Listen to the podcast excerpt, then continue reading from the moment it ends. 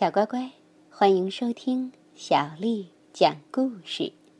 今天，小丽阿姨讲给你听的故事名字叫《一只很饿很饿的小猪》，作者是奥地利的马丁·奥尔，由外语教学与研究出版社出版。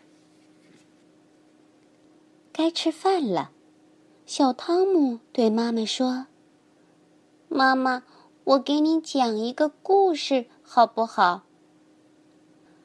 过一会儿吧，宝贝儿。现在呀，该吃饭了。妈妈说。小汤姆说：“但是这个故事就在我的嘴边上，过一会儿我就会忘了。”那好吧，讲完了就乖乖吃饭啊。妈妈说。嗯，你听好了，我现在开始讲了。小汤姆说：“从前有一只很小很小的小猪，它很饿很饿，所以呀，它吃光了所有的饲料。就这样，小猪长大了，然后就变得更加的饿。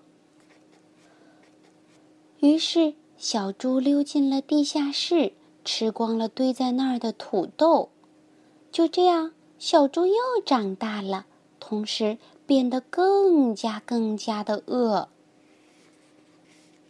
于是，小猪溜到超市，吃光了所有的玉米片儿、所有的披萨、所有的鱼排和所有的巧克力。就这样，小猪又长大了，同时变得更加更加更加的饿。于是，小猪把所有装玉米片的包装袋也给吃下去了，然后又吃掉了所有装披萨的纸盒、所有装鱼排的塑料袋和所有装巧克力的锡纸。就这样，小猪又长大了，同时变得更加、更加、更加、更加的饿，因为整个超市里已经没有可以吃的东西了。所以，小猪就吃光了所有的电视机、所有的吸尘器和所有的洗衣机。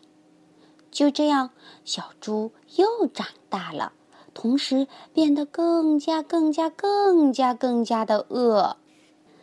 于是，小猪跑到了街上。吞下了所有的儿童车，所有的自行车，所有的摩托车，所有的小轿车，所有的公交车，所有的地铁，所有的候车亭，所有的电话亭，所有的交通灯和所有的交通指示牌儿。就这样，小猪又长大了，同时啊，变得更加、更加、更加、更加、更加、更加的饿。于是，小猪吃掉了所有的居民楼。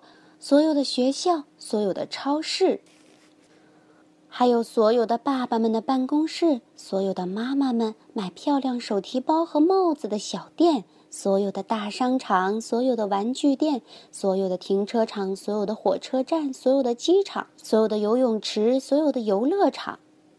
就这样，小猪又长大了，同时变得更加、更加、更加、更加、更加、更加的饿。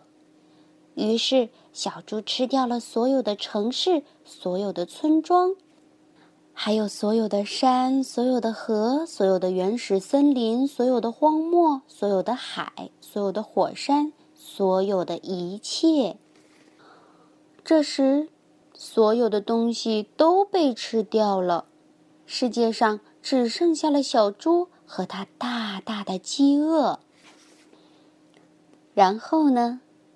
妈妈问：“然后这个故事就结束了。”小汤姆回答：“哈哈，这也太可怕了。”好啦，现在我们可以开始吃饭了吧？妈妈说：“嗯，好吧。现在我总算有一点点饿了。这个故事的效果还不错吧？”小汤姆说。然后，汤姆。就吃光了所有的饭和菜。小乖乖，一只很饿很饿的小猪的故事就讲完啦。如果下次妈妈叫你吃饭的时候啊，你还不饿，你也可以讲这个故事给他听，好吗？如果你想听到更多的中文和英文原版故事，欢迎添加小丽的微信公众账号“爱读童书妈妈小丽”。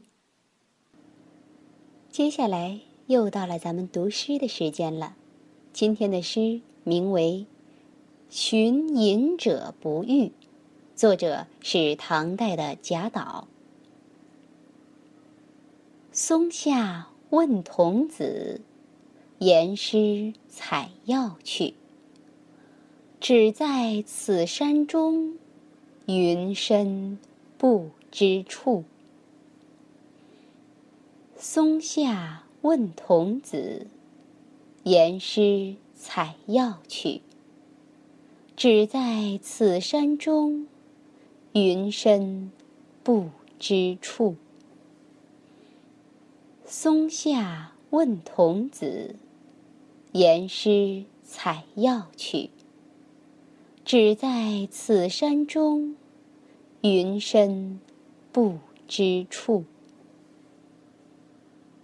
晚安。